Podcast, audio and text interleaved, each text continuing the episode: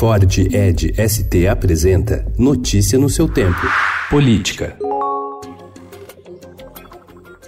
A decisão da segunda turma do Supremo Tribunal Federal, que anulou a condenação do ex-presidente do Banco do Brasil e da Petrobras, Aldemir Bendini, poderá ter impacto em ao menos 32 processos com sentenças na Lava Jato, de acordo com o levantamento da Força Tarefa da Operação em Curitiba. Segundo o Ministério Público Federal, as sentenças envolvem 143 réus. Entre eles estariam o ex-presidente Lula, o ex-ministro José Dirceu e o ex-tesoureiro do PT, João Vacari Neto, além do ex-presidente da Câmara, Eduardo Cunha.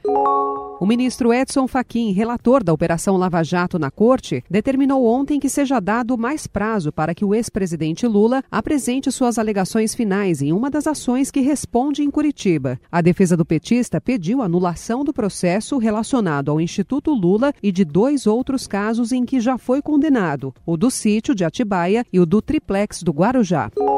No último encontro em preparação ao Sínodo da Amazônia, que acontece em outubro em Roma, cerca de 60 bispos se reuniram ontem no antigo convento às margens das baías do Guajará e do Marajó. A reunião, que vai durar três dias, ocorre a portas fechadas e com reforço de segurança. Segundo os participantes, não serão discutidos assuntos políticos.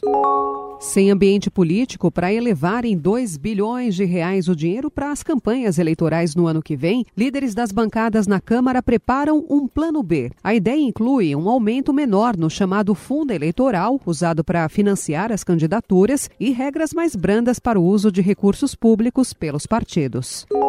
Com o aval do presidente da Câmara, o deputado Rodrigo Maia, integrantes da CPI que investiga operações feitas pelo BNDES blindaram o ministro da Economia, Paulo Guedes, e têm ignorado pedidos relacionados ao ministro, incluindo sua convocação. A oposição quer apurar suspeitas de irregularidades envolvendo investimentos em fundos controlados por Guedes quando ele ainda não era ministro.